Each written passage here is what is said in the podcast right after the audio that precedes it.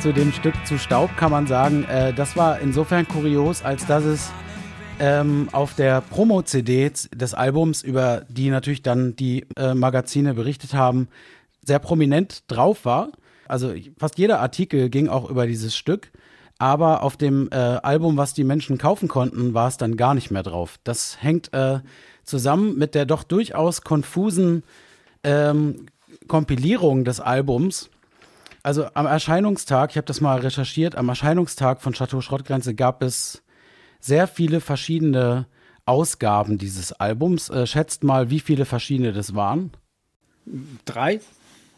Es gab sieben verschiedene Ausgaben des Albums und keine enthielt die gleichen Titel äh, wie die andere. Also es, es war wirklich es raffiniert. Das ist, das ist raffiniert. Es changierte zwischen elf Songs, 15 Songs, 18 Songs äh, und 19 Songs äh, in der Spitzenposition. Man weiß nicht so genau, da wie das. Da hatte jemand einen Plan. Man wusste das nicht, aber deswegen haben wir jetzt gesagt, okay, äh, wir bringen das Album nochmal neu raus in seiner eigentlichen Form mit den, ich glaube, elf Songs, die es eigentlich sind. Oder sind es zwölf jetzt? Jetzt dann zwölf. Zwölf. Wenn man, zwölf. Wenn man so. das Outro mit dazu rechnet, ja. Also eigentlich kommt das Album jetzt erst in der eigentlich vorgesehenen Form erstmals auf den Markt. Sensationell. Kauf, Kaufempfehlung, Kaufanreiz. Ja, das ist gut. Erst jetzt gibt es das richtige Album. Ja, jetzt kommt erst der Original Director's Cut. Blade Runner Style. Sehr gut. Ja. Genau. Also, was ich immer noch äh, total toll finde, wenn wir Stücke aus dem Album spielen in der heutigen Zeit, dann äh, finde ich es selber total interessant, äh, dass viele der Texte und auch die musikalische Zusammensetzung der Stücke sich ähm, super in die Erzählung der heutigen Schrottgrenze ähm, einfügt, weil da auch schon Spuren drin sind von den Kernthemen, die wir heute haben. Also für alle, die das nicht wissen, ähm, wir äh, schreiben heute viele Texte über queere Themen, über Gender- und queerpolitische Themen, äh, über sexuelle Orientierung, geschlechtliche Identität. Und auch das, ähm, wo du vorhin von Öffnung sprachst, ähm, ist, glaube ich, der Beginn äh, der Öffnung der Texte in diese Richtung. Ganz zaghaft, aber durchaus immer wieder erkennbar. Ne? Auch in Stücken wie Kongress tauchen diese diese Hashtags, äh, äh damals gab es noch keine Hashtags, aber tauchen diese Schlagworte auf, ähm, ähm, weil ich eben auch als Person zum ersten Mal ähm, in queer-theoretische äh, Kontexte gekommen bin und Eindrücke daraus in Songs verarbeitet habe. Oder Fotolabor wäre ein anderes Beispiel. Klar. Die Begehung von äh, Schutzräumen, von Darkrooms und so. Das ist immer sehr schön, wenn man Sachen von diesem Album spielt weil es die Erzählung sozusagen von heute unterstreicht aus einer anderen zeitlichen Perspektive. Und damit äh, ist das Album für mich persönlich auch nochmal so ganz besonders. Ich glaube nämlich nicht, dass hm. mir das zu dem Zeitpunkt wirklich so bewusst war, dass äh, da auch irgendwie ein Stück meiner eigenen Emanzipation ähm, so doch so stark drin steckt und zum ersten Mal sichtbar wurde. Also das, ähm, ich habe damals gemerkt, dass, ich nenne das jetzt mal, dass die Persönlichkeit von dir sich da gerade organisiert, neu organisiert oder und dass das, was ich meinte, dass es ein Album mit viel Input ist, nicht nur musischem Input, was wir alle genutzt haben, dass wir gesagt haben, ja, Input, los geht's. Dass sich das vermischte, ähm, sozusagen, ich nenne das jetzt mal etwas keck, so eine Art von äh, äh, man könnte jetzt ja Arrangements auch als Kostümierung, Kleidung sozusagen bezeichnen. Mhm. Wie kleide ich den Refrain? Äh, wie, wie, was, was, was mache ich da? Was mache ich da oben? Was mache ich da unten? Tue ich hier noch was ran? Soll das karg sein? Und ähm, wie soll das aufgehen? Und dieser, dieser ständige Wunsch nach Blüte, der in ganz vielen Stücken da drin ist, das war für mich auch neu. Und zwar habe ich vorhin schon gesagt, weil ich äh, wusste, dass ihr da ein Interesse dran habt, dass, dass äh, Songs äh, aufblühen, dass der Refrain aufgeht. Ihr hattet Interesse an Harmoniegesängen und, und, ähm, und dieses Blühen ähm, und auch die, äh, das, was in der Musik drin zu sehen war, vielleicht ein bisschen ähnlich. Ich nenne jetzt noch mal irgendwie eine Referenz. Es könnte unendlich viele Referenzen gehen. Aber ich nehme noch mal die Flaming Lips einfach so, weil die irgendwie auch so exaltiert, so waff und wie äh, macht man das? Aber dieses Blühen oder dieser Wunsch nach Blühen und das äh, ähm, Ausprobieren von Klamotten, durchaus auch formatierte äh, äh, Sachen, wie sagen wir mal 60 Sounds oder sonst was, wenn man die sich selber anzieht, wie, wie, wie kommt das rüber? Was passiert? Was ändert sich dadurch, wenn ich etwas nehme? Ähm, da sind äh, Gitarrensachen drin in dem Album, Melodieformen, die es natürlich auch schon gibt, logisch, aber es geht immer darum, gib mir mal das da hinten, ich ziehe das an, mal gucken, was passiert auf das Arrangement. Mhm. Und bei den Texten ist mir auf jeden Fall, ähm, weil ich meinte, das ist so eine äh, Persönlichkeitsorganisation, deswegen fand ich das auch so interessant und auch, auch rätselhaft. Also wenn es, äh, da, da war auf jeden Fall klar, dass es hier darum geht, ähm, nicht formatiert etwas zu machen und wenn, dann sagen wir mal selbstbestimmt formatiert. Also da gibt es ganz viele Texte, die danach suchen. Äh, Herr Dr. Schneider, ist er das? Oder Herr Dr. Herr Vogel. Herr Dr. Vogel, Herr Generalsekretär, ja, ein weiterer Roboter verlässt den Operationstisch. So. Und das ist, da ist so ein richtig schönes, so ein Jan Müllersches, so nicht klebt da dran. Das heißt, du hast das gesungen und es war ganz klar, habe ich absolut keinen Bock drauf. Als, äh, also haben wir, haben wir absolut keinen Bock drauf, als weiterer Roboter, der vom Operationstisch sozusagen runtergeht.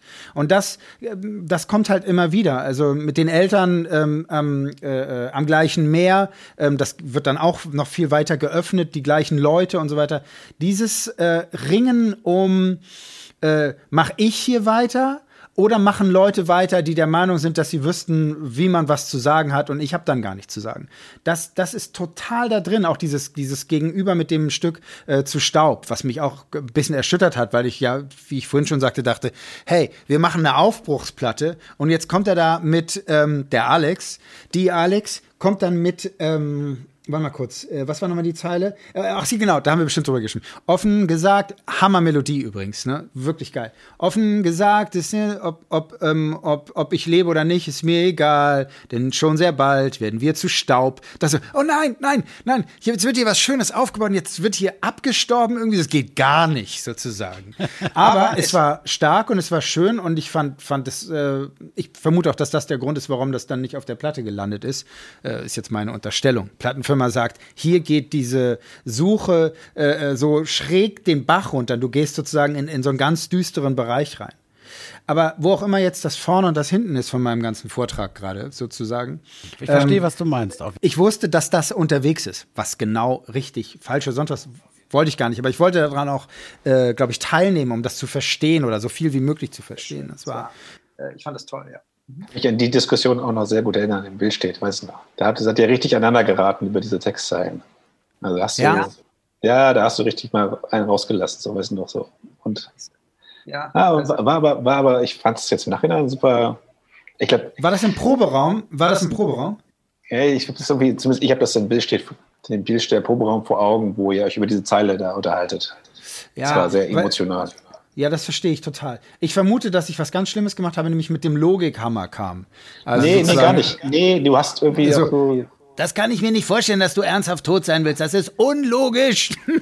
Genau, ja. Alex, du, halt, denk du doch mal halt, nach. Das du warst der, der Ältere. Wir, ah, wir waren noch recht jung. Und äh, ja, du hast das tatsächlich so argumentiert, das weiß ich noch. Ja. Das ist nämlich nicht egal. So, werden wir ein paar Jahre älter, dann ist es nämlich nicht mehr egal natürlich schwierig. Ich, ich, also schwierig. Ich habe wahrscheinlich einfach nur versucht und äh, auf furchterliche Art und Weise, da, doch, da kann ich mich auch dran erinnern, ähm, an solche Gespräche. Ähm, meine, meine Vorstellung, dass man sozusagen sagt, was man denkt und liegt, das liegt dann auf dem Tisch. Meistens habe ich es dann nicht dabei belassen, es mal kurz auf den Tisch zu legen und da liegt es, sondern ich habe, wie Gwendolyn dann immer so schön sagt, die sagt dann immer, äh, hast du, hast du gerattert? Das sagt mir Gwen. Wenn ich dann nach Hause kam und ähm, meiner Frau gesagt habe, äh, äh, wir haben uns da total heute drüber auseinandergesetzt, das und das und, und, und Sie sehen das so und ich sehe das so und so weiter, wenn es das gab, also wenn es so, eine, so, so, so zwei kontroverse Standpunkte gab, dann hat Gwendolyn mich meistens angeguckt und hat gesagt, und, hast du gerattert? Und dann musste ich immer sagen, äh, ich fürchte, ja, ich habe gerattert. Und dann sagt sie, nicht gut. nicht rattern. rattern kommt dann auch noch hinzu, äh, äh, dass derzeit, oder das hat noch ein bisschen gedauert, wenn du über Jahre beobachtet hast, dass ich extrem Heuschnupfen hatte. Immer wieder. Das habe ich aber nie gewusst, dass ich mega Heuschnupfen habe. Das heißt, in bestimmten Monaten, so in den Sommermonaten, ähm, das hat Jahre gedauert, bis ich das kapiert habe, bis ich wusste, warum mein Kopf so so wurde und ich nur noch dieses Topic sah und diese Unterhaltung und nicht mehr links und rechts sah und dann ähm, solche äh, äh, mega intensiven Diskussionen über Punkte, die dann zum Beispiel bei, bei Schlagzeugthemen oder Gitarrenthemen, musikalischen Themen ist das ja noch so halbwegs akzeptiert. Aber wenn man anfängt, sich über äh, Topics aus Texten sozusagen zu unterhalten, ist das auch manchmal sowas wie, äh, das ist äh, Lyrical Gebiet gehört nie äh, zum äh, Diskussionsbereich von Produzenten. Haben da nichts zu sagen. Gibt solche Thesen sozusagen fiel mir immer ein bisschen schwer, das zu verstehen, warum, wieso, weshalb, warum ist da jetzt Ende Gelände. Aber ähm, ich, ich kann mich erinnern, dass das genau wie Timo sagt, auch manchmal äh, damals bei Chateau ganz schön hoch herging. Es war ja auch alles mega wichtig. Naja, aber also ich sag mal so, für mich als songschreibende Person, äh, ich bin sehr froh, dass es so gelaufen ist und ich hatte auch richtig Bock drauf. Ähm, mir bringt das heute noch was. Ich möchte aber noch mal, bevor ich äh, jetzt äh, darauf äh, irgendwie eingehe, was jetzt ist, möchte ich gerne äh, noch mal äh, einhaken bei, äh, bei einem Stück, wo es auch mega gerattert hat. Und zwar ähm, es gibt äh, einen Song auf der Bonus-CD der Chateau Schrottgrenze, den wir auch ja. letztes Jahr noch mal akustisch gemacht haben. Der ist so ein bisschen ein, ein Favorite, ein Underdog. Ähm, der heißt Unbetitelt. Und ich bin eigentlich sehr froh, dass du damals so losgerattert hast und dass der Song nicht auf dem Hauptalbum gelandet ist. Der ist zwar sehr schön, der Song, aber er, hat durchaus auch Textzeilen, die dr so drastisch sind, dass sie Leute verstören. Und deswegen finde ich es gut, dass der sozusagen ähm, in so einer Parallel-B-Seitenwelt seinen Status hat. Was aber aus diesem Song geworden ist, ist das letzte Stück der Platte. Das letzte Stück der Platte heißt ja Schrottgrenze. Wir haben dann einfach die, was ist einfach? Wir haben nach langem Ratterprozess die Akkorde äh, dieses unbetitelt Stückes ähm, umformuliert in den Song, der jetzt Schrottgrenze geworden ist. Und der Text von dem äh, Song Schrottgrenze geht einfach S-C-H-R-O-T-T-G-R-E-N-Z-E. -E. Und also diesen Text haben wir zu dritt geschrieben, laut GEMA. Das finde ich ganz bemerkenswert. Achso, ja, das. naja, ja, aber. Geil. Und ähm, ja, man muss sagen, dieses, dieser Song ist bis heute häufig das Intro unserer Konzerte.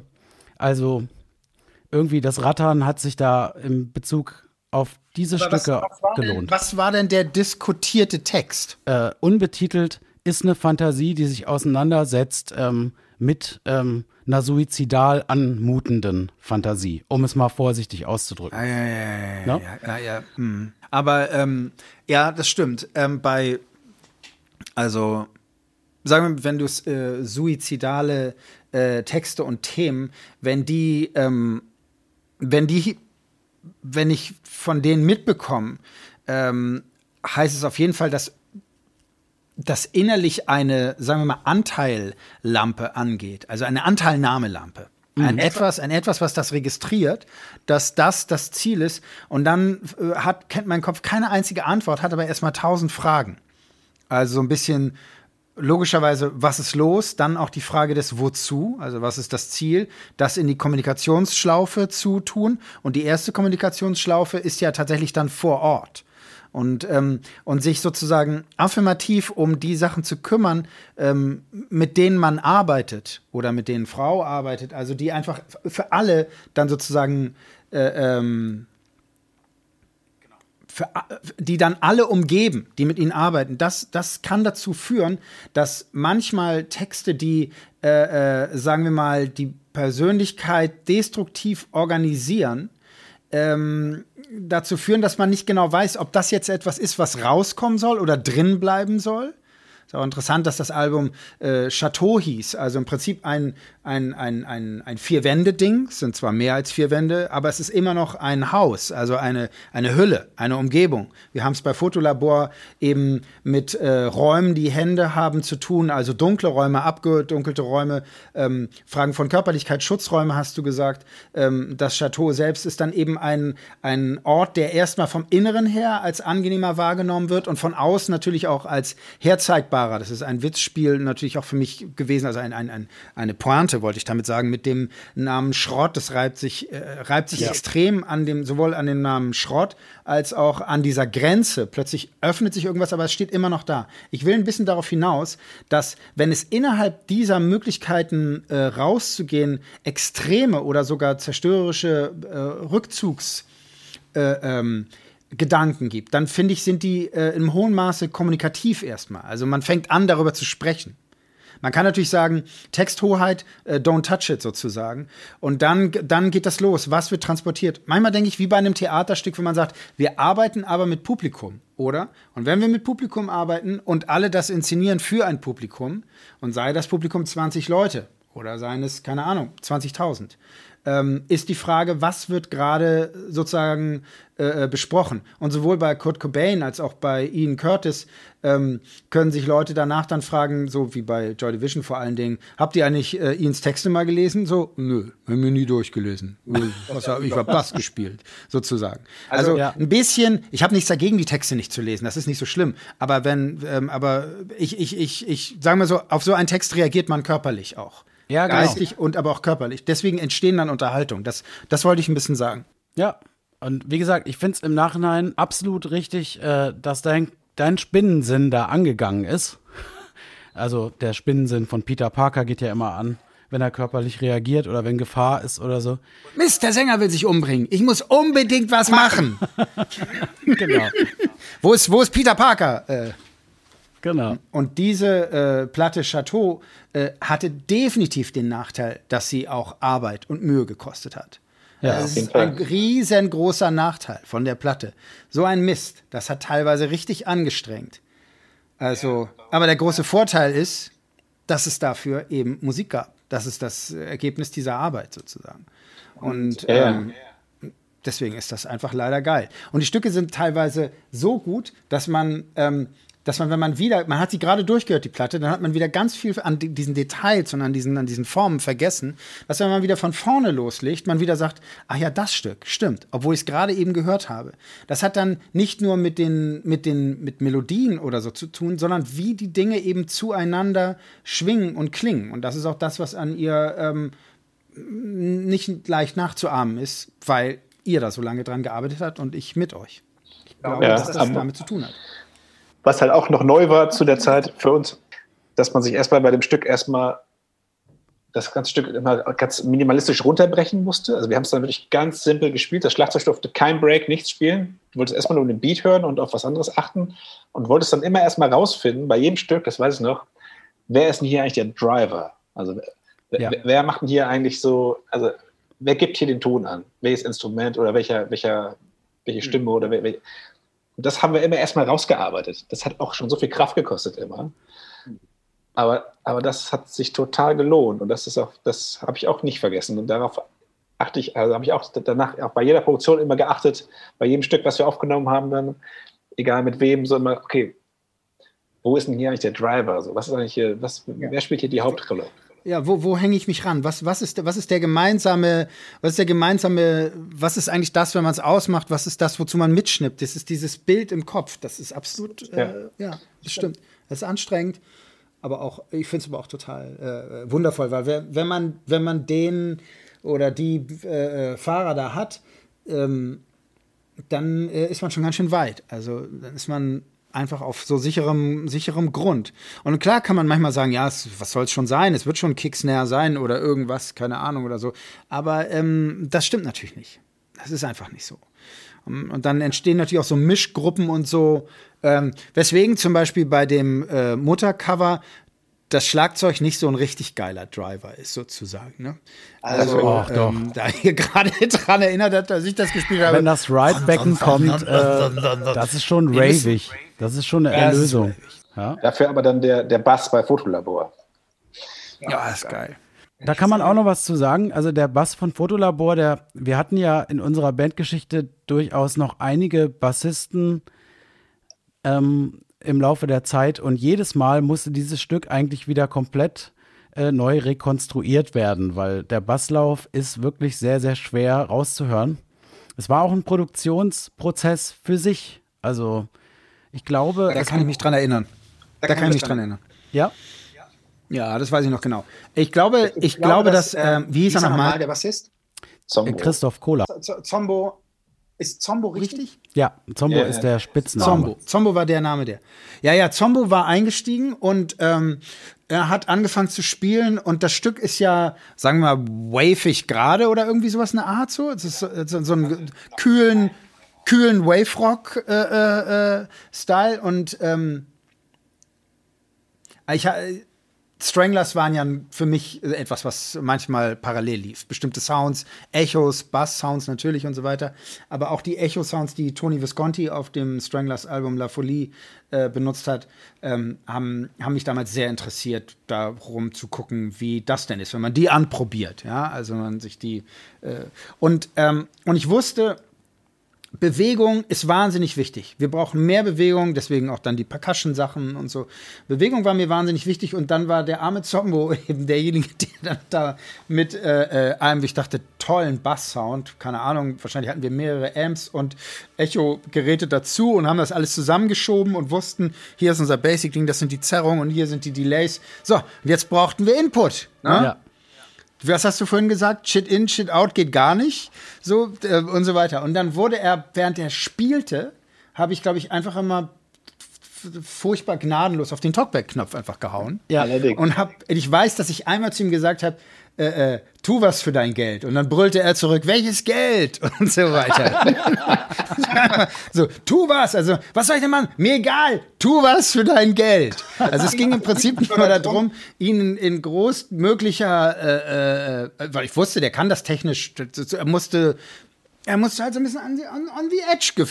mal gucken, was passiert. Ich dachte, er wird nicht dran sterben. Ich sowieso nicht. Ich sitze ja nur am Mischpult.